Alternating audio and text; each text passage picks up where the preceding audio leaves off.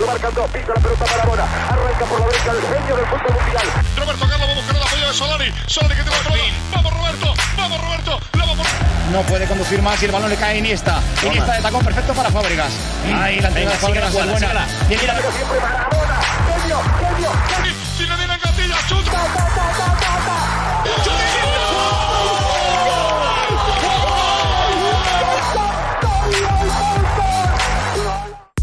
Muy buenas a todos, bienvenidos un día más a este nuestro programa. Menudo fin de semana hemos tenido de fútbol, jornada de goles, jornada de récords, jornada de sorpresas. Jornada en la que hemos recordado que el Madrid es humano, el Atleti recupera sensaciones y el Barça se mantiene con puño firme. Y muchas cosas que iremos analizando durante el programa. Por Europa, el Cibor sigue a lo suyo, Mou haciendo de las suyas también y un United que empieza a dar sensaciones de club fallido. Dicho todo, un lunes más, esto es Peloteros Podcast Club. Comenzamos. Y si hay alguien del cual estoy segurísimo, segurísimo, que ha disfrutado como un niño este fin de semana, ¿quién va a ser si no? Que nuestra parabólica, la parabólica pelotera. Muy buenas, Iván, ¿cómo estamos? Muy buenas. Otro, otro programita más. Otro programita más, ¿verdad? Ujú. ¿Cómo has visto el fin de semana? ¿Qué tal? Bueno, por mi parte de mi equipo muy bien, la verdad. Y disfrutando, disfrutando de ese City United. Madre mía, el Cibor, Foden, del cual tú mismo has dicho que poco se habla. Bueno, el City en general, increíble, ¿no? Muy bien, muy bien, muy bien. Y luego la sorpresita de ayer que, que bueno, que viene bien. Siempre. Ahí, ahí te veo con una sonrisita, ¿eh, cabroncete? De eso hablaremos, nos pararemos un poquito y lo, y lo analizaremos. Vaya tremendo golazo que marcó tu representado Riquelme, ¿eh? Joder, eh, o sea, muy, muy buen gol. No, no, El año que viene estamos deseando ya que, que vista la, la roja y blanca. Por supuesto, para que luego no haga nada cada fin de semana. Bueno, Para que peche. pero ahí, ahí está la chanza. ¿Qué te parece si empezamos ya un poquito? Contamos a la gente qué es lo que ha pasado este fin de semana, lo analizamos y debatimos. Venga, vale. Pues venga, ¿te parece si empezamos por el viernes, por el show de los Por- Williams? decir, de los, el show de los Williams. Eh, se, han re- se han empezado a retirar ya las hermanas Williams y ahora son los hermanos Williams. los hermanos Williams. sí, Hemos sí. cambiado de género y deporte. Vamos con ello. ¿Qué nos puedes contar de este Athletic Club 4 Almería 0? Pues un Athletic Club de Bilbao arrasador. Un Athletic Club de Bilbao donde ganó por cuatro goles a cero Una y Almería- donde deja muy buenas, muy buenas sensaciones. una, una Almería que prácticamente no hizo ni, vamos, ni parece que ni acudió al partido. No vino a ver un poquito Bilbao, más que nada. No, pero, pero muy bien el, el Athletic Club de, de Bilbao, muy bien. A fin de cuentas, las sensaciones de la Almería se resumen a eso. La propia rueda de prensa de, de su entrenador, de Rubí, diciendo que todavía es un grupo que se están conociendo, que todavía no han trabajado mucho juntos y que les queda un camino largo por delante. Bueno, veremos a ver que, cómo puede gestionar esto también Rubi, que para eso también está el entrenador. No, no, desde luego. Y hay que, hay que empezar ya a, mirar la, la, la tabla de clasificación, porque se encuentra Almería en el puesto 18 con 4 puntos.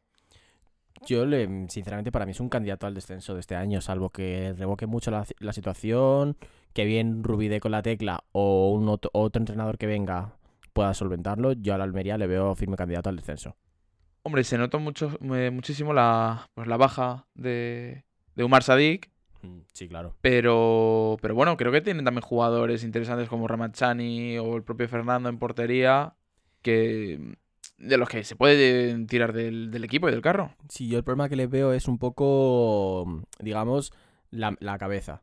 Esa presión, ese saber jugar, ese, ese saber estamos en primera y cada minuto cuenta, cada jugada cuenta, es lo que todavía les veo que les falla un poco. A lo mejor tienen un contratiempo y se vienen abajo. Y es por eso por lo que para mí son firmes candidatos para el descenso.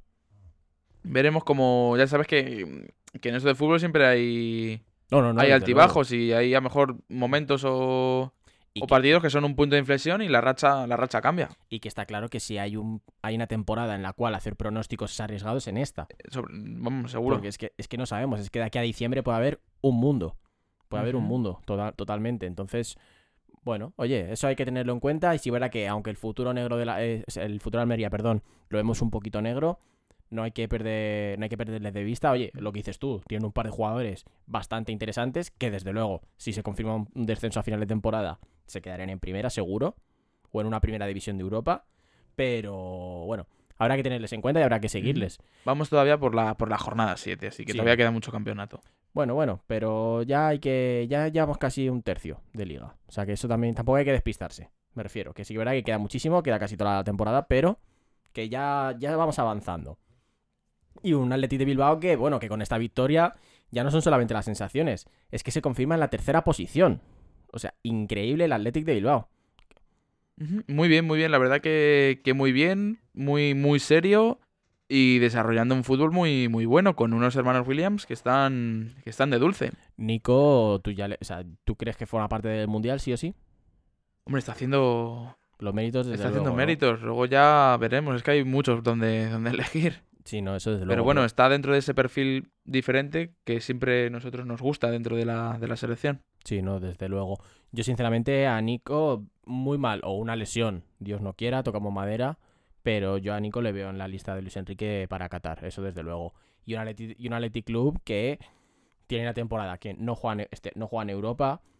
Habrá que ver lo que lo lejos que lleguen en la Copa, que yo creo que sí Bueno, que les sí que les pongo Si hay una competición para el Sí. Atlético de Bilbao en la, en la Copa. Pero ojito, ojito, porque este tercer puesto del Athletic es muy a tener en cuenta.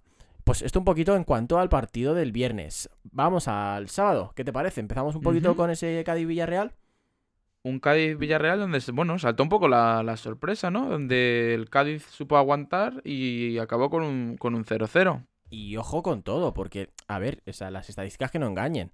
El Villarreal, 14 tiros, 14 tiros por Ujú. 10 del Cádiz, 6 a puerta por 2 del Cádiz, pero es que Rulli tuvo que hacer dos paradas de bastante mérito. Una, una en la primera parte, casi debajo de la portería, prácticamente, y luego otra un- la segunda parte al final del partido que la consideró un mano a mano, lo que salva a Jerónimo Rulli.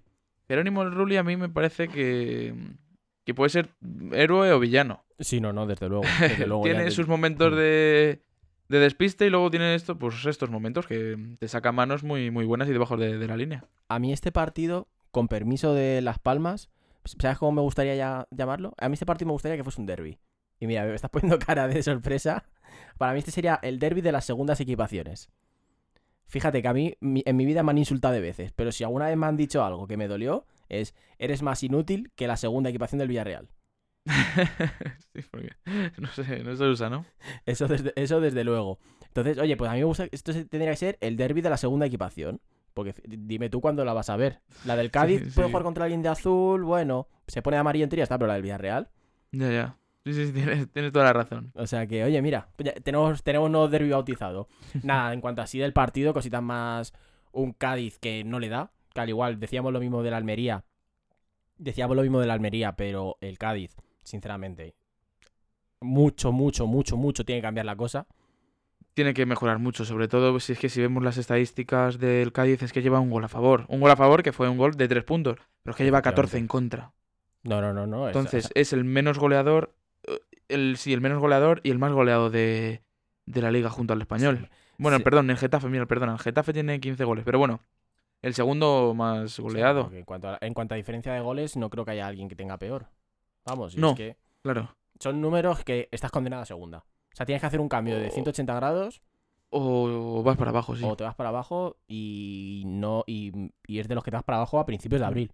Bueno, perdón, y el Elche también tiene 16 goles en contra. Bueno, bueno, pero bueno, están en esa tesitura de que... Otro con el que vamos a ir, otro que juega hoy, que o cambia mucho su situación.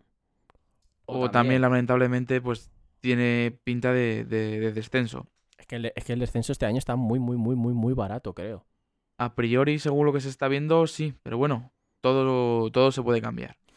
Veremos, vamos a, vamos a ver cómo va avanzando ese partido y nada, en cuanto, es que tampoco mucho más que reseñar. Este 0-0, partido la verdad que poco entretenido, no, no se pueden sacar muchas claves de tal.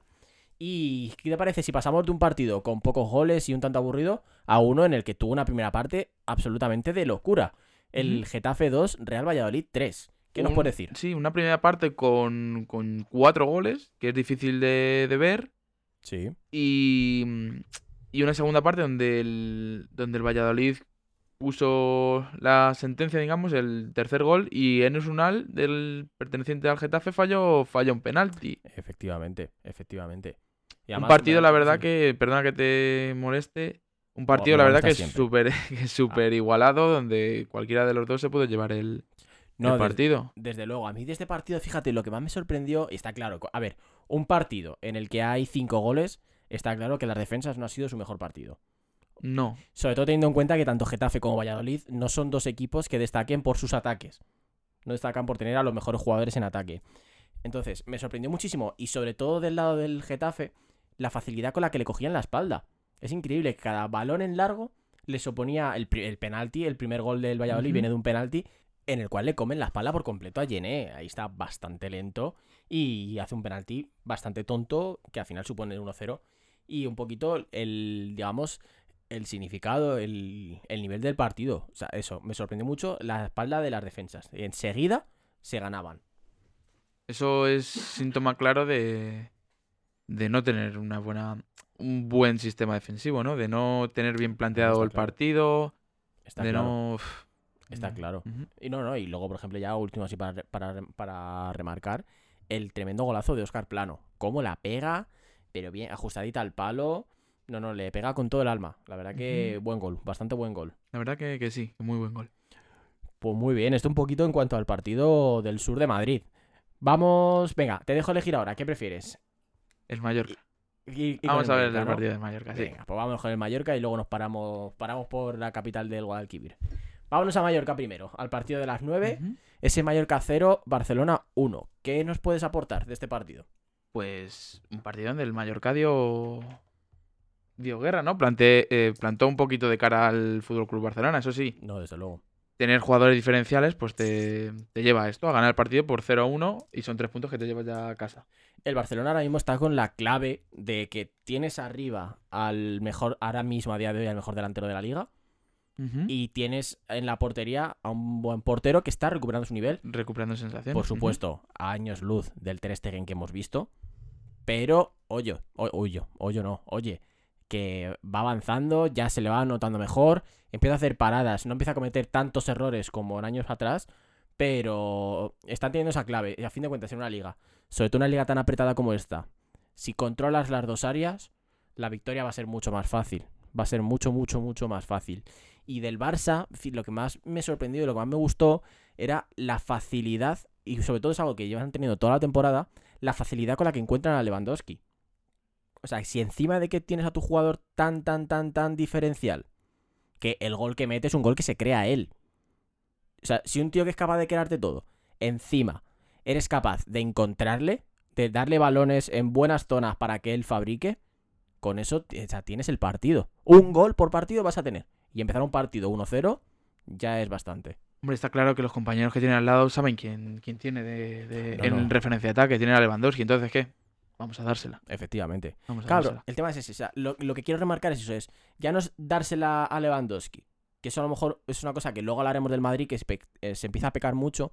No solamente se la doy a Lewandowski, es dónde se la doy a Lewandowski.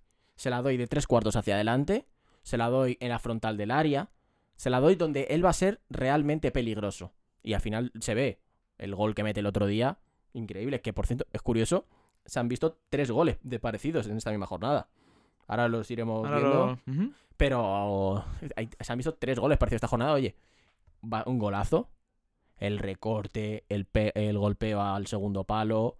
Poco, es que, ¿qué vamos a decir de Lewandowski en, en octubre de 2022? Nada que no, que no sepamos.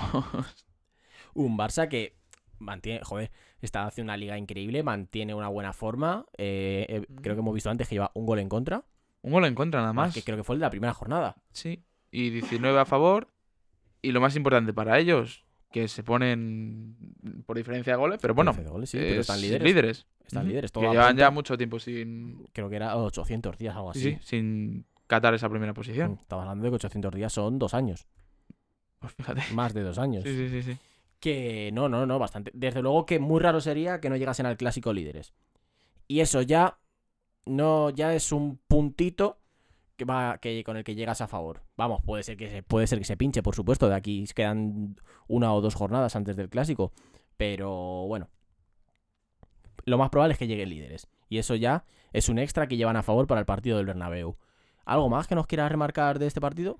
Nada, la muy buena actuación del Mallorca, que bueno, obviamente no tuvo la posesión, porque eso ya no, No, a ver, es no que- la dábamos por supuesto, pero bueno, plantó mu- cara al Barcelona y igualó las estadísticas fueron muy, muy igualadas. A mí hay una cosa, fíjate, porque estoy hablando demasiado bien del Barça y me está empezando a entrar alergia. Yo- a mí eso de decir tres cosas buenas seguidas del Barça no me va bien. Hubo una cosa en la que me llamó mucha atención del partido, y sí que es cierto que se vio contra el Bayern y se ve en algunos partidos. Está claro que tienes un Ter Stegen que está en buena forma, pero la defensa no, termi- no termina de ser fiable del todo. Hay una jugada al final del partido, o bueno, más o menos ya acabando el partido, creo que es Kangin Lee, puede ser, que tiene una jugada que controla y se planta delante de Ter Stegen hace- y puede chutar con una pasividad de la defensa brutal. Bueno, en este partido la verdad que sacó una defensa un poco de por circunstancias, ¿no? No, no, Gerard claro, Piqué pero- que ya no es titular, Christensen que, que tampoco lo es, aunque sea un muy buen jugador, pero Sí, no, quieras pero- o no, el no tener la continuidad de jugar lo notas. Luego cuando sales lo notas, aunque Claro. haya sido muy buen jugador como ha sido Gerard Piqué.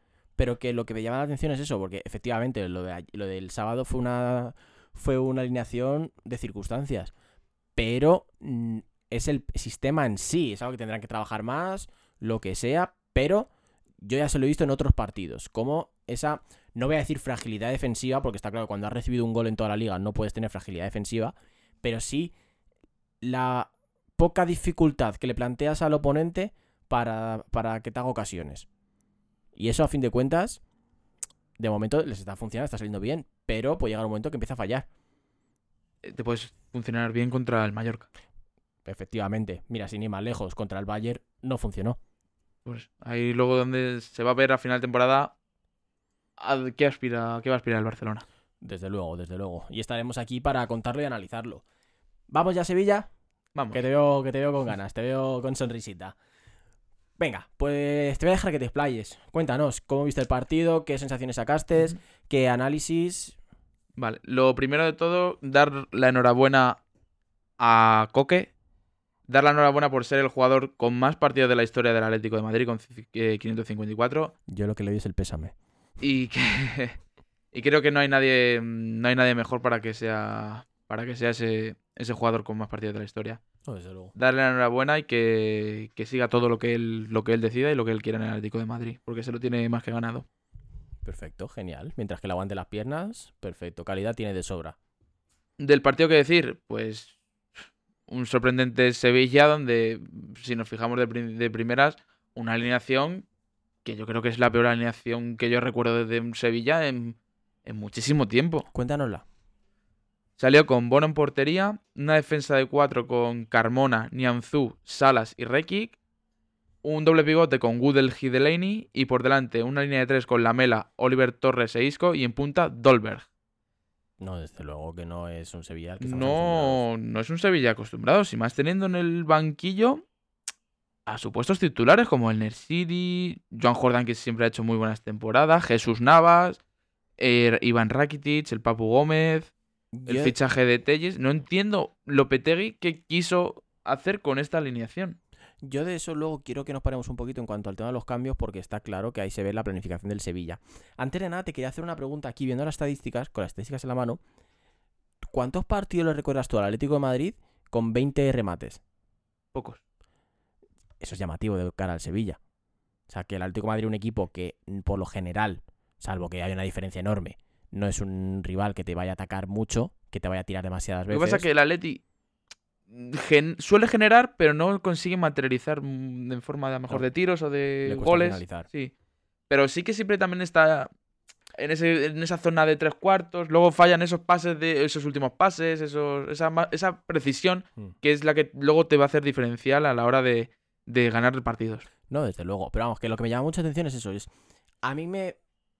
Varias cositas. Bueno, por supuesto, lo bien plantado que estuvo el Atleti, lo bien que entendió el partido. ¿Quién iba a decir que a lo mejor tener dos defensas centrales mm, decentes por te va a que sea, ¿no? hacer ganar un partido por, por con portería cero? ¿Quién lo, quién lo iba a decir? ¿Quién lo, quién lo iba a decir, efectivamente? No, a ver, yo lo que a mí el Atleti me gustó mucho, el cómo entendió el partido, el cómo supo contrarrestar a lo poco que podía ofrecer el Sevilla. El Sevilla fue dos arreones, que los dos coincidieron en, la, en los inicios de las dos primeras partes. Desde luego. Y luego ya el Atleti pues tomó más el control de partido. y falló. Y bueno, pues fue, acabó el partido 0-2, pero podía haber acabado el partido 0-5, 0-6, sin ninguna duda. No, no, no, no, desde luego, por supuesto. A mí, de- en, cuanto al Sevilla, bueno, el golazo de Llorente. Muy buen gol Golazo y muy buen gol también de Álvaro Morata, donde me sorprendió en esa definición. Sí, no, sí, la verdad que muy, muy bien. Morata, ti- Morata tiene eso, por lo general definir no es lo suyo, pero de repente te hace unas que dices, hostia, este chico sabe, sabe definir. La verdad que sí, que muy bien. No tenía todas, confesar que no tenía todas conmigo de que fuese a acabar en gol, pero mira. El fallo se pagaba barato. Sí, No nos sí. vamos a engañar ahora. Pero bueno, que me alegro mucho por él y que coja, que siga cogiendo esa confianza y que siga metiendo los goles. Desde luego. A mí una de las cosas, por ejemplo, de en cuanto al Sevilla, de lo que el partido, lo que me sorprendió mucho, es la desconexión que tienen entre los jugadores de ataque. Me explico. Está claro que el ataque lo dirigía Isco. Que si ya en 2022 tu ataque lo dirige Isco, mal vamos. Teniendo en cuenta que eres un equipo que opta a entrar en Champions League. Y que la juega y que, en el peor de los casos, opta a ganar la Europa League. Entonces, claro, yo veía como Isco muchas veces pecaba de conducción, que yo no sé si por bien que no tendría confianza para soltarla, que no hubiera ningún compañero desmarcado, pero muchas veces con una conducción excesivamente lenta, que está claro que te para el juego. Encima del Sevilla, acostumbrado a ser un juego rápido, que no, no cuadraban. Entonces, ¿qué me pasaba? De repente veía un Isco que amasaba mucho balón, que eso ya lo sabemos que lo hace mucho. Entonces, ¿qué es lo que ocurre? Que los compañeros tiran desmarques en el momento que ya podían recibir, o bien fuera de juego, o bien ya estaban cubiertos. O por contra, si Isco soltaba balón rápido, los compañeros no lo esperaban o no lo encontraba bien, ¿y qué pasaba al final? Que el pase se iba a ningún lado. Filtraba a lo mejor un buen pase, conseguía coger espalda de la defensa, pero no había un compañero que hubiese tirado el desmarque. Entonces era una de dos. O veía que iba muy lento, o que el juego iba excesivamente rápido. No encontraban ese punto medio para que entre creadores y, y finalizadores terminasen la jugada. Y eso la verdad que me llama mucha atención. Se vio mucho en Sevilla, me sorprende porque eso suele ser cosas de un equipo poco trabajado. Y mira que me extraña a mí que Lopetegui tenga un equipo poco trabajado. Pero ese tipo de cosas, está claro que el Sevilla atacó, atacó, atacó. Decías antes que cuando entró Jesús Navas, se notó. Se notó mucho en esa espalda de, de Reinildo, donde, bueno, ya sabemos cómo es Jesús Navas, ¿no? Es Sí, sí, chispa, sí. electricidad. Y pudo conectar algún centro que, bueno, que no tuvo ningún problema porque Pero- no llegaron a. Claro. Y yo con, con lo que voy, ya para cerrar con esto, analizando tanto esa entrada de Jesús Navas como lo que digo de Isco siendo el metrónomo dirigiendo el juego, yo tengo la sensación de que si el partido dura 200 minutos, el Sevilla no marca gol. sin No duda. marca, no marca. Por buena defensa, por buen planteamiento del Atlético de Madrid y por fal y por mal planteamiento en ataque del Sevilla. Inofensivo. Un Sevilla inofensivo. Tanto eso por la diferencia de calidad que había de un equipo a otro, que es. Sí, sí, por supuesto. mm, Bastante. Sí. Me sorprende, porque para ser el Sevilla. Pero. Pero es lo que hay. Un Sevilla que no sé. Lopetegui, si se puede permitir ahora mismo el no salir con Jesús Navas, el Nesiri, el Papu e Iván Rakitic en la situación en que está el Sevilla.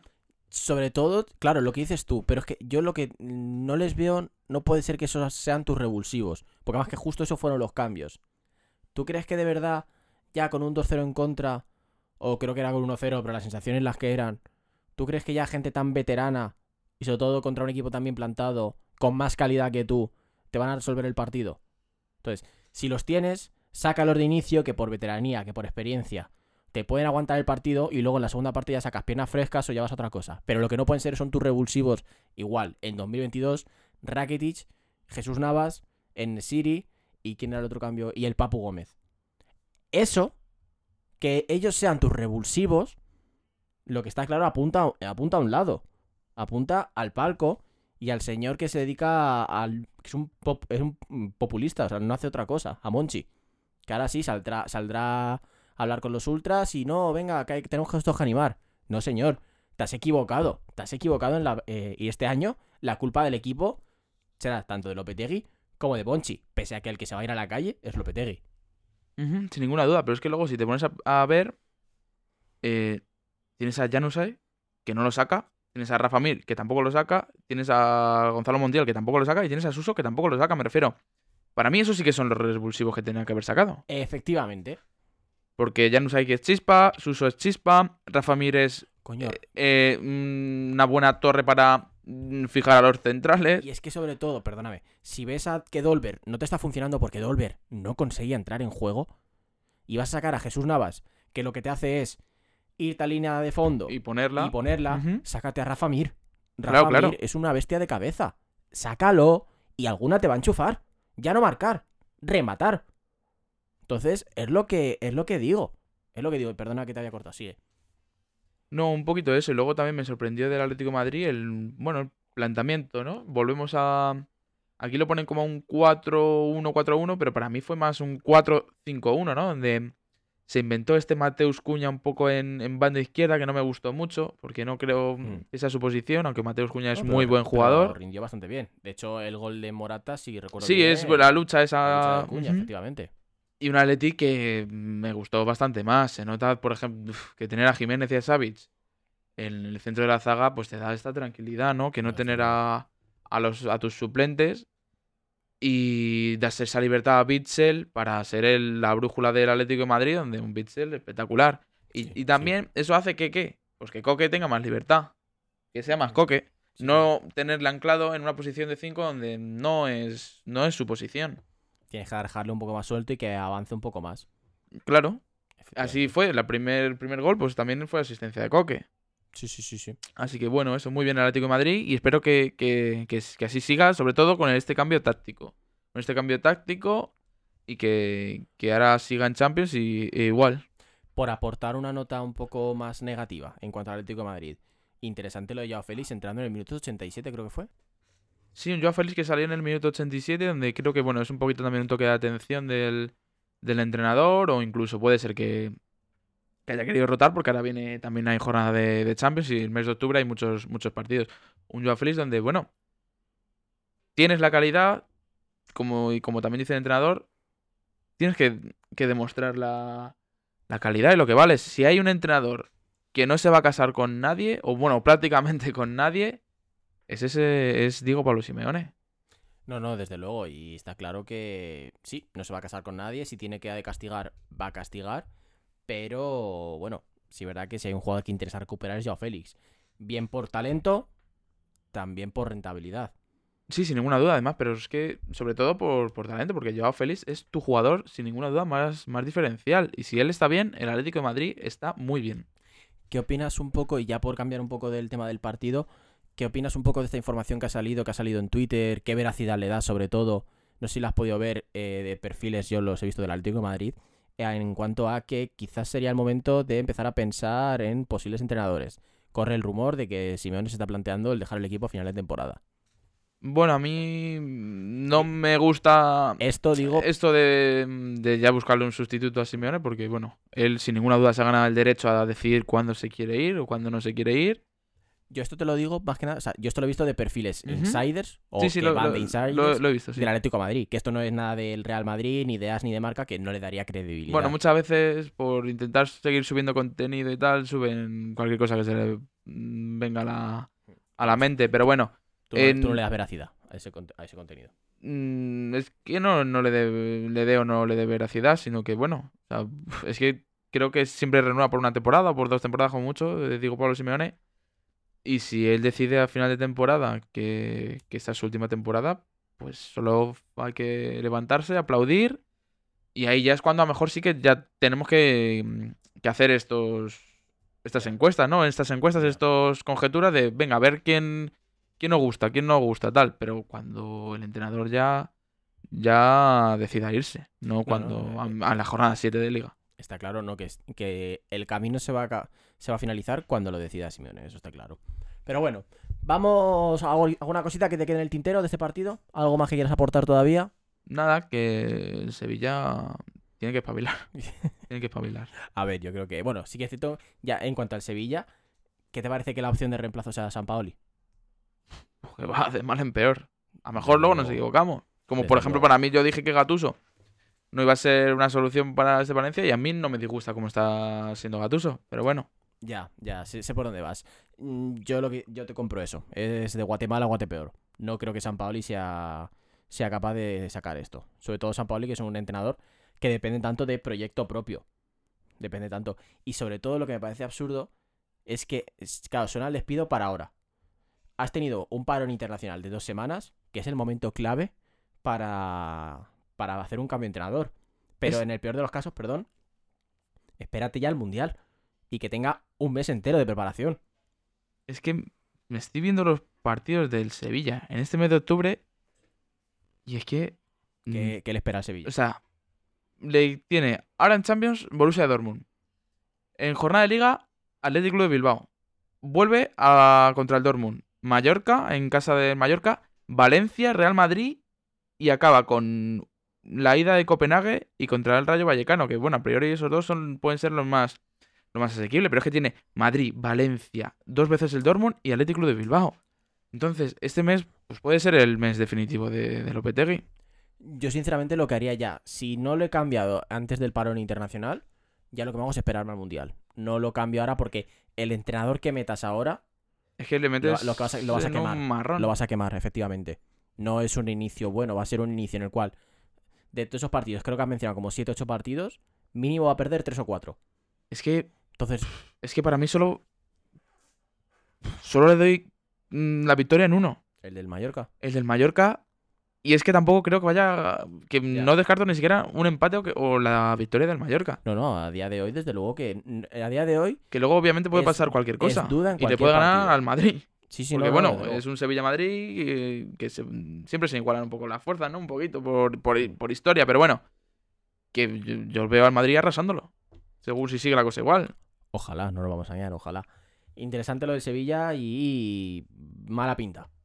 Mala pinta. Mala pinta. A Este mes de octubre tiene muy mala pinta para el Sevilla. A ver qué, a ver qué sensación da contra da este fin de semana, este fin de semana, perdón, esta bueno. semana en Champions. Y es que luego empieza el mes de noviembre, Manchester City, Real Betis, Real Sociedad y Celta de Vigo. Uf.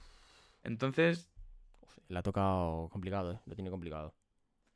veremos. No lo sé, no, no hay un futuro claro bastante prometedor para el Sevilla. Mm, No mucho. No Pero mucho. bueno, nunca, nada, nunca se sabe en esto del fútbol. ¿Te parece si vamos a algo un poquito más alegre? ¿Nos vamos al domingo? Por supuesto. Vamos a ver qué partidos, qué partidos tuvimos. Empezamos por el español Valencia. Partido, bueno, con goles, con, con un poco de polémica, esas, expuls- esas expulsiones, tanto de Bradway como la del Valencia. ¿Quién fue el de Mar- Valencia? Marcos André. El de Marcos André, perdón, que sí le da un. Es tonto, eh, perdón, perdón por la palabra, la expresión, pero cae, le da el toque en la cara al otro, que está al del español, que busca perder tiempo, es un poco como lo de Hermoso con Carvajal. Busca Sí, perder tiempo, cae en la Más de trampa, listo y al pica final- y a la calle. y te vas a la calle. Y sí. luego la de Bradway, lo mismo, pues un toque que no, va, no viene a cuento. Te ganas la roja con el bar y para tu casa. De este partido, lo más reseñable, el fallo tremendo del portero del español. un, un fallo que fue de Álvaro, sí. Sí. Un fallo que es que no encuentra el español porque empezó con, con Lecomte, que no terminó de funcionar.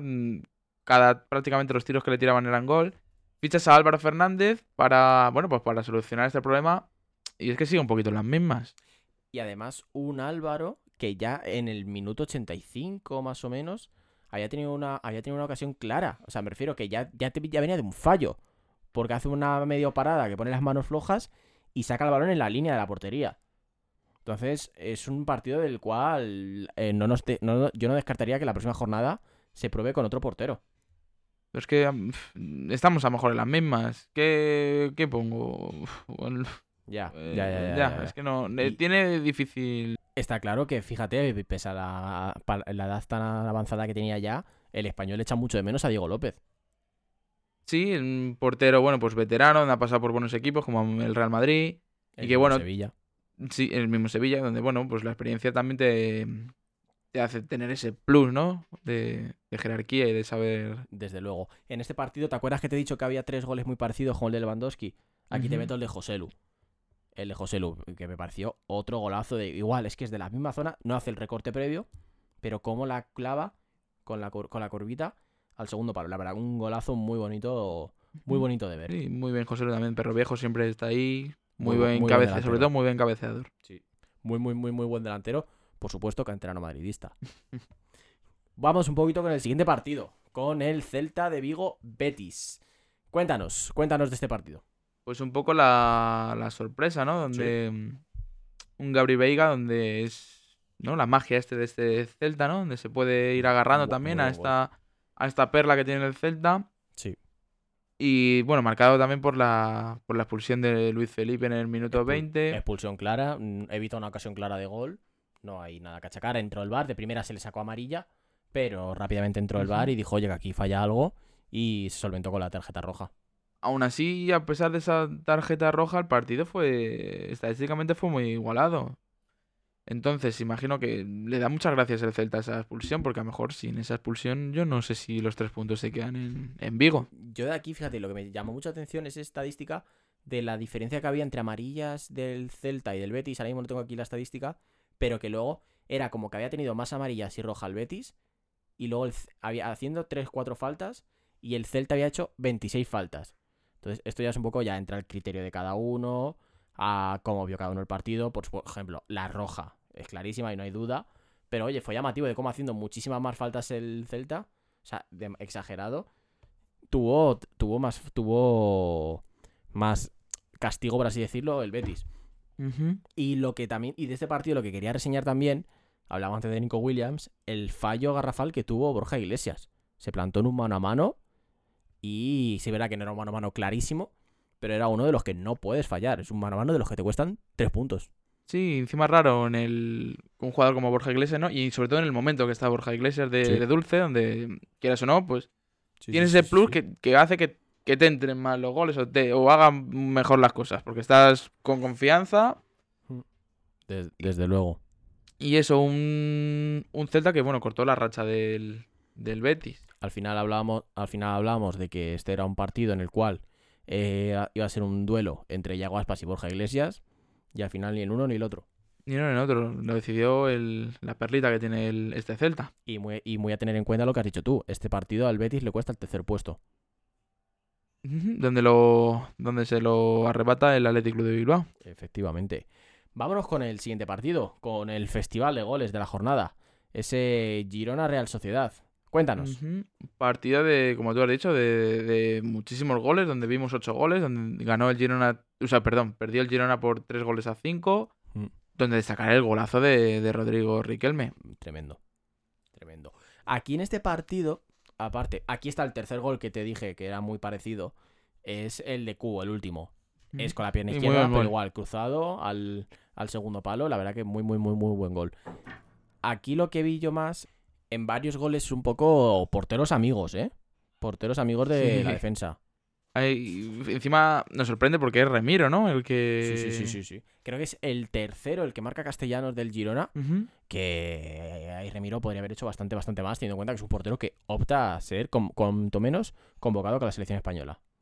Sobre, o por lo menos mm, con que Luis Enrique tenga también ojos puestos en, en él para, para Eso. convocarlo, sí. Eso desde luego. De este partido es que poco análisis más allá de eso, de que muchos goles, defensas igual, un poquito lo mismo que pasó en el Valladolid Getafe, flojas a la Flojas, espalda, sí. Muy flojas. fácil de coger la espalda, y porteros en los cuales ha habido goles en los que podrían haber hecho más. En el que no se pudo hacer nada es en el de Riquelme. No, no, En la verdad que, no, que muy bien. Poco, poco se pudo Le hacer. está viniendo muy bien la esta esta cesión, ¿no? Este, Sí, sí, sí, este claro. esta temporada y para el año que viene yo creo que, que se va a quedar en la primera plantilla del, del Atlético de Madrid. Tú ya le cuentas, ¿no? Para... Yo sí, tanto él como como otro que, que también podemos hablar. En, lu- en lugar Bueno, de... Samuel Lino, perdón. Pensando en que entra en un once titular, eh, ¿sobre quién saldría? Eh, Riquelme, Sí. en la izquierda por, por Carrasco, Carrasco. sí. Bueno, aunque Carrasco no está siendo ahora mismo titular tampoco. Ya, ya, ya. Así ya. que bueno.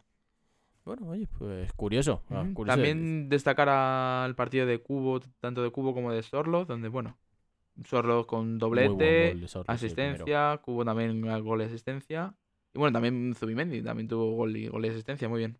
Y otro dato curioso de, también de Bryce Méndez, que lleva cuatro partidos seguidos marcando. Así que le está, le está sentando bien su fichaje por, el, por la Real Sociedad. La Real Social, la verdad que es un club que siempre a po- poca gente le va mal en la Real, ¿eh? Es un club que Mm. se gestiona muy bien, tiene un grandísimo entrenador, por supuesto. Y la verdad que jugar en la Real Sociedad es sinónimo de nivel. De, Sí, menos de, sobre todo de de, crecimiento. de eso, de crecimiento, de calidad. Sabes que tienes esa calidad, ese. Sí, sí. Tuve yo la oportunidad de visitar Zubieta una vez cuando era pequeño, la ciudad deportiva. Y la verdad que me gustó. Las instalaciones eran bastante interesantes y puedo decir que estuve a apenas un metro de Diego Rivas. ¿Qué te parece? Ah, pues mira. Ah, ¿eh? ¿A que esa, Sí. esa no te la esperabas, No, ¿eh? esa no la, no la sabía, no la conocía Esa, yo. esa no te la sabías, ¿eh? No, pues sí, oye, una, una anécdota. Le vi sacar un córner en un entrenamiento. Le tenía al lado. Ah, así como... ¿Lo hizo, lo sacó bien? Creo que no. Bueno, Pero bueno. es- estaba entrenando. ¿no? Efectivamente. Verano del 2008. Siempre me acordaré. ¿Qué te parece un poco si vamos con el plato fuerte del domingo? Aquí me puedo explayar yo un poquito más. Sí, Antes de nada, ¿qué nos puedes contar del partido? ¿Qué, qué crees tú del, del Madrid Osasuna? un Madrid 1 Osasuna 1, donde bueno, estadísticamente el partido tiró más hacia el lado del, del no Real Madrid. las estadísticas. Y un Osasuna pues muy valiente, incluso con un expulsados, siguió también un poco mordiendo, siguió Hmm, También presionando saltó un poquito. Y un Osasuna que eso siempre destaca por esa valentía, donde vemos que se sitúa en, el, en la posición sexta de la tabla de clasificación. Y, y un punto de oro de donde saca, que saca Osasuna. Para mí este partido, si, tiene un si le tienes que poner un titular, es la crónica de una muerte anunciada. Bueno, mejor dicho, crónica de un empate anunciado. La hablábamos en la previa del viernes. Era es un partido después de una de un virus FIFA, de un parón internacional. Estaba claro. Está claro que o Madrid o Barça se iban a dejar puntos o que desde luego no iban a ganar fácil. Fue un Madrid bastante tosco, bastante rácano. Hablábamos antes de y eso por ejemplo me daba me daba mucha rabia la facilidad que tiene el Barça para que Lewandowski reciba balones en zonas en las que es peligroso. Y el Madrid empieza a sobrecastigar mucho tanto el que Benzema baje en Baje. exceso como que darle a Vinicius el patadón y que reciba. Entonces, sí que es cierto que Benzema bajando junto a Modric son tus dos mejores creadores de juego. Son los que te, va- los que te hacen jugar. Y además de Cross, por Sí, supuesto. es muy típica la jugada esta de Benzema de recibir de espaldas en medio campo, abrir a Vinicius, Vinicius un poco correr y, Efectivamente. y ya le da tiempo a Benzema a volver al área, centro y, y- y gol. Pero ¿cuántas veces te encuentras con la situación de que, y sobre todo ahora, teniendo en cuenta de que Benzema, la pretemporada que ha tenido, la lesión y tal, de que se juega a la espalda de Vinicius? Llega Vinicius y no hay nadie para rematar. Ayer hubo una que casi conecta a Benzema, casi marca un golazo, sí que es cierto, pero creo que el Madrid tiene esa parte que le funciona a las mil maravillas, ha ganado una Copa de Europa así, ha ganado una liga así, pero tiene que empezar a explorar otras opciones, porque si al final, si te empeñas en una sola acción, llega un momento en el que ya te va a dejar de funcionar. A Vinicius ya poco a poco se le va viendo cómo los rivales le, ya le están empezando a defender, a aprender a defender. Ayer tiene un par de jugadas también que se excede en la conducción. Lo mismo que, lo, mismo que decía de Isco. Por supuesto, a velocidades totalmente diferentes. Pero muchas veces se excede en la conducción y sobre todo un problema que está empezando a coger, bueno, que suele tener, que tiene esas conducciones en horizontal. Cuando yo creo, si regateas, está claro que si lo que mejor que haces es regatear, tío, regatea. Pero regatea avanzando. Que tu regate, que tu regate suponga que avanzas metros, que te eliminas a un rival. Si a fin de cuentas vas a regatear para, para avanzar en horizontal y acabar dando un pase atrás, lo único que haces tú es perder forma. Perder piernas y que el rival esté bien colocado y que no se pierda. ¿Vale? Por supuesto, un Vinicius al que otra vez el lateral suyo le saca del partido. Muchas jugadas, sí que es cierto, a ver, que no es tan descarado como lo del Atlético de Madrid, pero es un Vinicius al que se le, se le ve entrar mucho en mucha chanza con el defensa, mucho careo, mucho mensajito, Muchos gestos mucho que gestito. no vienen ningún a cuento, como los gestos que hace mm, cuando van a expulsar a David García. Son cosas que, que luego no le hacen ningún favor. Porque luego escudan que es una cosa totalmente diferente, que no tiene nada Sí. que ver. Un- uno- por ejemplo, un racismo que sí hubo en los aledaños del, del metropolitano, pero luego escudan, van a jugar todo a eso y no. Tiene muchos gestos que no, no le acompañan ni, ni yo creo que le hacen bien. Hasta sus propios compañeros le dicen, venga, ponte a jugar, ponte a jugar y para allá. Está claro, ponte a jugar porque cuando lo haces eres el mejor del campo. Cuando te pones a jugar eres el más diferencial del campo. Se juegue contra quien se juegue. Entonces, tío, déjate de tribunerismos. Déjate de encararte con el defensa. ¿Qué es lo que te digo? Es que él parece que se empeña en que no, es que te, me voy a reír de ti y así te voy a enfadar. No le vas a enfadar ni llamándole malo, ni diciéndole que le vas a meter cuatro. Le vas a enfadar ganándole el partido. Y menos a gente que a lo mejor está jugando contra gente que muchos a lo mejor tienen Efectivamente. 30 y pico años ya. Efectivamente. En defensa del, ¿Qué le va- de? Osasuna. Tal cual. Efectivamente. Entonces, El Madrid con una idea un, un tanto rácana. Con una idea un tanto rácana. Que, pues eso, me vuelco a que Benzema y Vinicius me hagan algo en algún momento. Y ayer, bueno, pues se encontraron con el gol de Vinicius, que para mí es una cagada del portero. La gente habla del fuera de juego, que Rudiger está en posición de fuera de juego tal. Está demasiado lejos del balón como para que de verdad molestase al portero. Excesivamente lejos. Entonces, Bueno, luego entra den- también dentro de los criterios de cada, está claro, de que cada árbitro. está claro que es una jugada gris. Y si es una jugada gris, no se, no se puede evaluar. Porque a fin de cuentas es algo en lo que no se va a entrar, no se va a llegar a un consenso. Muy raro que se llegue a un consenso. Pero vamos, para mí, gol legal, y creo que para la gran mayoría, considero que también. El tema es, no, ayer en Madrid no creó peligro. Más allá de ese remate de Benzema y algún cabezazo, alguna jugada de balón parado y tal, no creo ningún peligro. Y luego lo que es curioso, también hablando ya, lo último que digo de Vinicius, que me estoy enseñando mucho con él últimamente, tiene que empezar a tener más registros. A Vinicius le pasa una cosa, que luego lo diré cuando hablemos del derby de Manchester con Anthony, que tiene una jugada. Le está pasando un poco el rollo de Robben. Que por supuesto que a Robben siempre le salía, pero Vinicius es como que está claro que sabes que la izquierda la tiene de apoyo. Va a correr, te va a hacer un regate para un lado, para el otro, pero que por ejemplo siempre te va a utilizar la derecha. Siempre. Tiene que empezar a buscar más vertientes. Y va a ser siempre el correr, va a ser siempre eh, alguna vez línea de fondo y cuando le dan el pase, pero siempre va a intentar meterse hacia adentro y ya de ahí buscar una pared. Pero ahí es lo que te digo, ahí lo que haces es ser un jugador previsible y fácil de cubrir. Que por el otro lado, por ejemplo, tú lo ves con Rodrigo y Rodrigo es un tío que te ofrece muchas variedades. La mejor jugada de Vinicius, Rodrigo nunca te la va a hacer. Pero por contra Vinicius, o sea, perdón, Rodrigo, te ofrece más opciones. Rodrigo tiene ese, tiene ese movimiento de ir a de fondo y centrar, muy de Jesús Navas. Se puede meter para adentro, puede jugar con las dos piernas, puede centrar, puede marcar. Entonces, sí que es cierto que eso es algo a lo que Vinicius tiene que plantearse de cara a un siguiente paso en su nivel. Que por supuesto lo puede dar y tiene el nivel y el talento de sobra para hacerlo, porque para algo, vamos, es el mejor jugador a día de hoy de la plantilla del Real Madrid. Que, que no es poco. Sí, y más ahora en un fútbol en el que ahora todo se prepara Claro, muchísimo. eh, de, de- en esta entre semana tienes la, el scouting, todos los, los, los vídeos que te ponen y ya te están analizando, saben qué, qué hace, qué es lo que haces más, qué es lo que, lo que sueles hacer y ya pues ya lo saben los defensas y te cubren. Desde luego. Lo dicho, es un Real Madrid que fue rácano, que si quería haber ganado este partido tenía que haberlo ganado en la primera parte, porque está claro que si, si es que el primer entrenamiento que tuvieron los internacionales fue el viernes. No sé si el sábado entrenarían o al menos estirarían piernas o lo que sea, pero como máximo, como máximo, has hecho dos entrenamientos. No, o sea, ya no es me- físicamente, físicamente están bien. Físicamente no están cansados. Vamos, faltaría más que con 23, 24, 25 años estuviesen cansados. Es mentalmente ese nivel de preparación. Osasuna lleva dos semanas preparando un partido y el Real Madrid lo ha preparado dos días.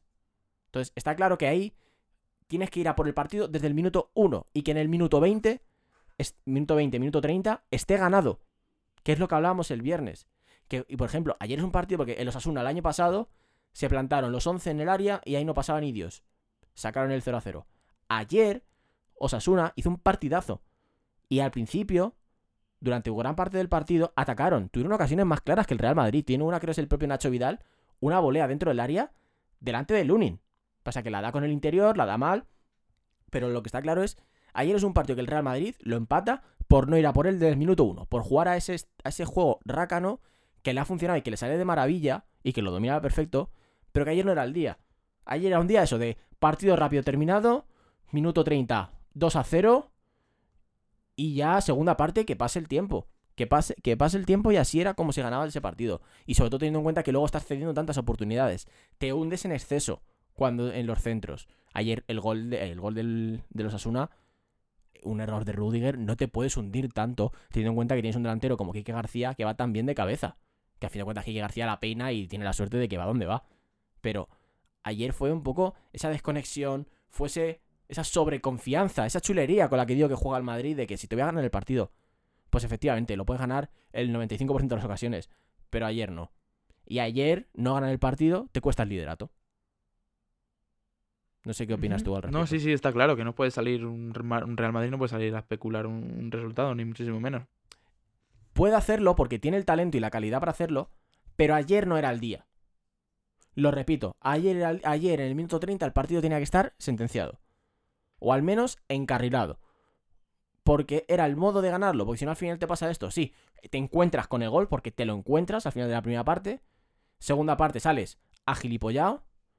Y te encuentras con ese gol en contra. Y ya es que no creas peligro. Y luego ya, bueno, por supuesto, lo del penalti.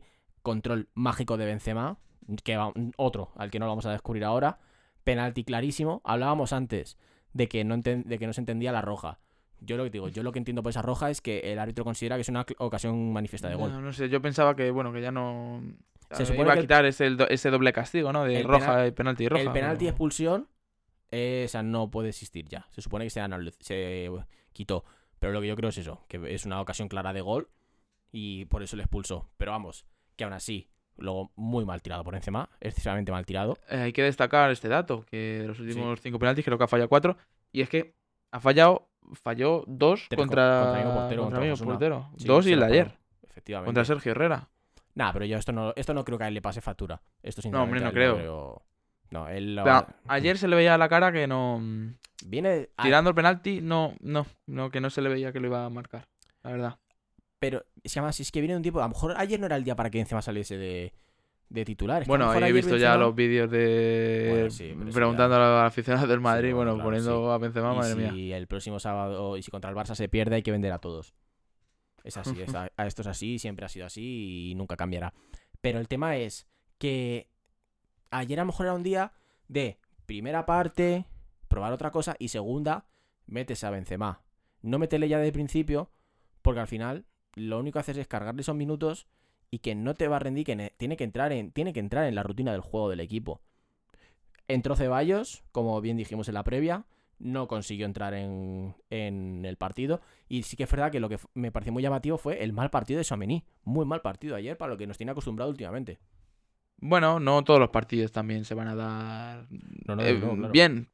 Pero bueno, son partidos que todo futbolista Sí. tiene y que, bueno, al siguiente sale y, Sí, no, y no, te hace el luego. partido. Está claro que eso como para- el- es un borrón y confiamos que el miércoles en Champions la cosa, la cosa sea totalmente diferente ante el Shakhtar. Pero vamos, no sé, me parece un poco llamativo eso de cómo errores que no suele cometer, pases mal dados, pero bueno, eso, nada más allá creemos que sea de un partido de un solo día. Y es de un poquito en cuanto al Real Madrid, no sé si algo que quieras aportar tú más, algo, una cosita... Nada más, que, que, que está bien que vayan perdiendo puntos también. No, claro, tú encantado. Y bueno, venga, vamos a ir cerrando un poquito lo que es la Liga Española. Vamos con el partido de hoy, el que tantas ganas tiene Iván de ver. Cuéntanos un poquito de este Rayo Elche, ¿qué podemos esperar hoy, parabólica? Eh, un Rayo Vallecano Elche, donde bueno, el Rayo recibe a un Elche pobre con un, con un punto y último clasificado. Extremadamente necesitado de puntos, desde luego. También. Y yo espero que el, que el Rayo Vallecano, pues, se lleve la, la victoria en el día de hoy. Un Rayo Vallecano donde, bueno, tiene esa idea de juego de, Irao- de Iraola, que sabe a lo que juega. Y yo creo que tiene también jugadores diferenciales como para, para llevarse el encuentro de, de hoy. Nuestra apuesta para hoy es que nuestro amigo Fer se va contento a la cama, ¿no? Sí, yo creo que, que sí. Hoy Fer celebra una victoria. Sí. Muy bien, pues estaremos atentos y lo analizaremos en el próximo programa. Vamos un poquito, cuéntanos la clasificación, así, venga, rapidito. eh, simplemente punto, puesto y puntos. De abajo arriba. Y- Vale. Y, vamos. En el puesto número 20 tenemos al Elche con un punto. Mm, Eh, en el puesto número 19 al Cádiz con 4 puntos. mm, En el decimoctavo se encuentra Almería también con 4 puntos. Sí. Y ya saliendo del descenso tenemos un sorprendente Sevilla Sí. en el puesto 17 con 5 puntos. Empatado a puntos también tenemos en el puesto 16 al Español. En el número 15 al Real Valladolid con 7 puntos. En el decimocuarto al Getafe con 7 puntos. En el decimotercero al Girona con 7 puntos. Y en el decimosegundo al este, Geta- a este Rayo Vallecano con 7 puntos. Ojo. Ya pasamos al número 11 que está el Mallorca con 8 puntos. A la posición décima el Celta de Vigo con 10. La novena es para el Valencia con otros 10 puntos. Bien. Y ya empezamos la más la chicha, ¿no? El Villarreal, octavo, con 12 puntos. Sí. La Real Sociedad, séptima, con 13 puntos. El Osasuna, en puesto de Conference League, sexto, con 13 puntos. Punto de oro. El puesto de Europa League ahora mismo es para el Atlético de Madrid con 13 puntos. Y los cuatro primeros clasificados son el Real Betis, que va cuarto con 15 puntos. El Atlético de Bilbao, tercero con 16. Y el pod- bueno, y el, el segundo puesto es para el Madrid con 19 y el prim- primer puesto para el Barcelona también con, con 19 empatado a puntos. Por esa diferencia de goles, vamos a ver cómo va avanzando. Y ahora, eh, ya te digo, en un par de semanas tenemos ese clásico, el cual va a ser una, una de las finales de la liga. Desde Sin luego. ninguna duda. Veremos cómo avanza. Muy bien, pues con España cerrado, vamos a viajar un poquito por Europa. ¿Qué nos puedes contar? ¿Qué partidos así más interesantes hemos podido ver, por ejemplo, en la Premier League? ¿Qué, qué podemos ver? ¿Qué hemos podido ver? Pues hombre, mm, todos los focos se fueron al, al partido más, más estelar, ¿no? A este. City, City United. ¿Qué, parti- qué partidazo del City, cómo destrozaron al United. Un United que, ojo, eh.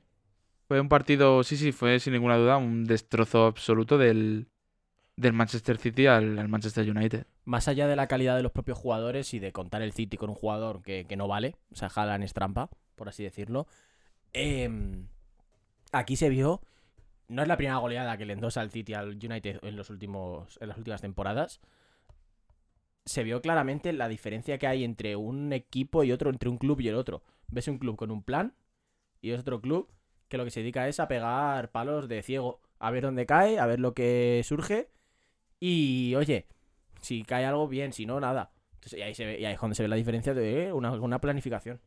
Sí, de, sin ninguna duda, de alguien, un, club con una idea clara y otro que no, que no sabe lo que, lo que quiere. Un Haaland y un, y un Foden que marcaron un hat-trick. eh, la tercera vez en la historia de la Premier League, o la cuarta creo que era. Me suena que era la tercera. Que dos jugadores de un mismo equipo marcan un hat-trick en, una- en un mismo partido. Y es que, es que no hubo color, o sea, es que en ningún momento, ya desde el minuto 7, desde el minuto 7 el City iba por delante. Sí, un partido que desde el primer minuto tenía un, un claro ganador. Buen gol de Anthony. Sí, la Muy- verdad que, sí, que muy buen de Anthony. Aquí, fíjate, es que para mí el caso de Anthony es el, el perfecto ejemplo para analizar al United cuando digo los palos de ciego y el no tener ningún plan. Anthony, yo lo siento mucho, es muy bueno, tiene una técnica increíble. No es un jugador por el que te puede gastar 100 millones. Casemiro, en 2022, no es un futbolista por el que te puede gastar 80 millones. Otra vez al banquillo. Y sobre todo te gasta 80 millones para tenerlo en el banquillo. Es que no tiene ningún tipo de sentido. No, no, no tiene ningún tipo de sentido. Y un Anthony que, por ejemplo, que me va un poco de, la ca- de cara a lo que decía de Vinicius, ayer era clarísimo cómo, la- cómo defendían a Anthony. Tú veías a los laterales del, del City, cómo le, eh, Anthony empezando desde la banda derecha, cómo le daban toda la banda para que él corriese. Porque claro, es una- es una- como, como buen zurdo, la distra la tiene de apoyo. Entonces, es un jugador que con toda la técnica que tiene y toda la habilidad, es fácil de defender. Un 2 contra 1 y sabes que te va a ir para adentro con la zurda y a ver, a poco de que intentar que no te haga el lío, que no te haga el regate. Pero bueno, mira, luego lo intenta, al final le sale. pero claro. Porque a fin de cuentas tiene el talento. Sí, sí. Y eso al fin lo saca, lo saca de mano y, y marca ese golazo. Pero no es un jugador por el que se deben de pagar 100 millones de euros, eso desde luego.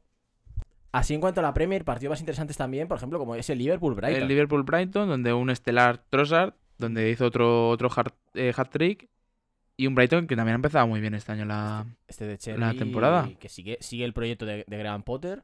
Me gustó mucho cómo se, cómo se posiciona el Brighton a- generando esas superioridades a la hora de sacar el balón jugado. Curioso, porque juega como una especie como de 3-3-4 o 3-4-3 cuando saca el balón y siempre busca tener la superioridad en toda zona donde esté el balón. Siempre tu zona donde esté el balón vas a ver que hay cuatro jugadores del Brighton por tres del rival. Y eso la verdad que es un concepto que se nota, un equipo bastante trabajado. De Servi lleva dos semanas en el cargo, pero viene con una idea muy parecida de su predecesor. Y eso se nota muchísimo. La verdad que es un equipo que gusta muchísimo de analizar y de ver. Eso desde luego. Tanto que se nota que está cuarto en puesto de, de Champions. No, no, desde luego. A ver, está claro que contamos con que no va a ser donde acabe la temporada. Pero... Pero, pero... Pero Y otro partido interesante de Inglaterra fue ese Arsenal-Tottenham. Arsenal, ese 3 a Tottenham, 1. donde sigue el Arsenal, Arsenal, sigue. ya si había duda. Desde, lue- desde luego, un 3 a 1 que al Arsenal le mantiene líder de la clasificación. Con un golazo de Brutal. Thomas Party. De todas partes, Un golazo increíble, la No, no, verdad. desde, desde luego. Y un Arsenal que de 8 partidos ha ganado 7. Ha perdido uno, fue el del United, Y es- pero ha ganado 7. O y sea, no hubo, estadísticamente, no hubo ningún. No tuvo rival. no, no, no, Es que el No Arsenal tuvo está, rival. es que el Arsenal está ganando con solvencia los partidos. Es que no, no, es increíble. ¿Quién no le va a decir este comienzo del Arsenal? Veremos si le da la gasolina para aguantar, desde luego. Lo de, este, lo de este fin de semana ha sido un puñetazo encima de la mesa. Y además, bien dado. La confirmación de que, que sigo aquí. Efectivamente. Así que, bueno, oye, ojalá que, ojalá que le dé un poco más la gasolina, que aguante y que haya un poco de liga, que haya un poco de lucha con el City. Eso desde luego. Sí, para Que- darle un poquito de, de emoción. Que el City, con un jugador que lleva, ¿cuántos goles lleva ya? 14, 15, sí, 14, 15, 14. jornada 8. es que, que además que te los marca de todo estilo. Te lo marca el primer toque, te lo marca de cabeza, te lo marca tirándose, te lo marca... Al espacio al corriendo, espacio al- corriendo. sí, de todo. Es que no se le puede defender, es que es, im- es que es imposible. Es que es imposible. Era él, Florentino, era él. Pero bueno, otro verano será. Vámonos un poquito a. En Alemania, nada, la victoria. El Union Berlin que pinchó. El Union Berlin que pinchó. El Bayern que ganó. Ganó con solvencia, sí, con 4-0 solvencia al, al al Bayer Leverkusen, Leverkusen. Leverkusen, nada, que no fue rival. El Leipzig también tuvo buenas sensaciones con el Bochum. Y la derrota del, del Dortmund. De, de Francia, remarcar esa victoria del PSG. El PSG con ese muy buen gol Muy de, buen de gol de Leo Messi. Messi, de Pare- falta. parece que Messi que ya por fin se aclimata a su vida en Francia. Ujú. Ya parece que ya se va haciendo al equipo, ya veremos si esto le vale para renovar el contrato. Vamos, si le vale no, si le vale para decidirse a él renovar el contrato. No creo a un PSG negándose a renovarle. No, en teoría ya, ya, le han pues, ya le han hecho una oferta de renovación o está sobre la mesa o algo de eso, sí. Desde luego, no, está claro que igual que la, la renovación va a depender 100% de lo que quiera Messi. Y vámonos un poquito donde ha habido más chicha este fin de semana, que ha sido en Italia. Ha sido Serie en Italia. Eh, ¿Qué prefieres? ¿Vamos con el Inter Roma? ¿Vamos con la Juve? ¿Vamos con cuál prefieres? Bueno, pues venga con la lluvia mismo. Vamos con la Juve, ese, 3, Ujú. ese, de go- ese 3 a 0. 3-0. No me gustó nada la equipación de la Juve. Ya, yo no sé por qué juego con esa equipación. No te sé decir. Estuve viendo el partido y no sé por qué juego con esa equipación. Bastante fea, no todo hay que decir. A mí no, a mí no Ujú, sé, no me, no me gustó nada. Una lluvia que, bueno, no tuvo, no tuvo rival. No, el Bolonia no, no fue el partido del Bolonia, ni la idea de Thiago Mota no salió. No, no la lleva a cabo. Un partido bastante cómodo para la Juve, con goles de sus dos delanteros, de Milik, de Muy buen Vlahovic. golazo, muy bueno. gol. Muy, muy buena volea que, que casi rompe la red. La Lazio, mi querida Lazio, tercera de liga, con ese 4-0 contra la. Spezia. Y vamos con, vamos un poquito al partidazo de al partidazo del sábado que fue el- ese Inter Roma. ¿Viste Mourinho con su show? Sí, Es un sí. ge- Es un fenómeno, es un fenómeno. Que me expulse, que no puedo ver el partido en el campo, no os preocupéis. Se mete en una furgoneta a las afueras del estadio. A ver, Como la típica esta furgoneta del FBI. efectivamente. pone de afuera pizza. Agente Mou, agente Mou. Nada, fue un buen partido de la Roma. Ese gol, la gente habla de golazo de Dybala. La pega bien, pero bueno, sé, yo veo más, pues eso, un buen No le veo tan golazo como lo marca la gente. Y ese curioso gol de Smolin. El gol de Smolin para la victoria Que da tres a- puntos al de, equipo de capitalino. oro. Efectivamente. Y una Roma que se planta se- se- sexto, Sexta, sexta, sí. va sumando puntos, todavía está a un punto de la Champions, que la marcan tanto el Milan como la Lazio. Y ojo, tengamos en cuenta que tenemos a un Udinese que juega hoy con 16 puntos, que si gana su partido se planta con 19, Tercero. efectivamente, a un punto tanto de Napoli como de Atalanta. Como de Atalanta. Está muy interesante la liga este año en Italia, sobre todo porque está muy abierta. Sí, pero hay mucha variedad. Tienes, Sí, sí. A, tienes a dos bestias como un Inter y como una Juve que no han empezado nada bien. Que sobre todo con una idea de juego que no está bastante clara. Un Milan que sí que se mantiene, pero que oye, habrá que ver si consigue repetir el título del año pasado. Pero oye, está bonito. Yo ahora mismo ver, ver ahora mismo que los que el primero, segundo y tercero sean Napoli, Atalanta y Lazio con la posibilidad De, Udi- que sea de de Udinese. Es muy bonito, sí. La verdad que está muy, muy bonita la, la serie. Está para seguirla, está para seguirla. Y bueno, así un poquito así es el repaso de la jornada. ¿Alguna otra cosita que nos quieres añadir? ¿Alguna otra cosita nueva? Que, ¿Algo que se nos haya quedado en el tintero? No, yo creo que, que le hemos dado buen, buen repaso a todo. Buen repasito. Esta, esta semana Champions. Esta Ah, semana Champions. Champions. ¿Qué partido así interesante pueden ver nues- nuestros queridos oyentes? Pues hombre, sin ninguna duda, este Inter, Inter de Milán, Barcelona. Donde bueno, pues el Inter no viene con muy buenas sensaciones a este partido. Yo- Pero bueno, es Champions, ¿no? Es Champions, efectivamente. Yo Champions es este- otra es otro aroma, es otro Ese partido para mí es totalmente favorito del Barcelona. Muy mal lo tiene que hacer para que se le escape la victoria, al menos un punto. Muy mal. Pero bueno, ahora estaremos pendientes y lo, y lo analizaremos en el programa del jueves. Que por supuesto haremos para ver qué ha pasado en esta jornada de Champions. Entonces, por mi parte nada más. Por la parte de Iván nada. Que, que tengáis muy buen inicio de semana. Que disfrutéis de los partidos que todavía quedan hoy. Y bueno, por supuesto, de esa jornada de Champions. Y nos escuchamos el jueves y el viernes, que esta semana tres programitas. ¿Qué te parece? Y vamos, al final vamos a hacer uno por uno por día, no van a tener escuchándonos aquí Al final, escucha, peloteros 24-7. 24 horas, telepeloteros. Muchas gracias, muchas gracias a todos por escucharnos, por estar ahí. Ya sabéis, si os ha gustado, suscribiros, compartirlo con vuestros amigos y ya sabéis, las críticas por nuestro canal favorito, por Bizum. Nos escuchamos en el próximo programa. Chao, chao, chao. chao. Chao.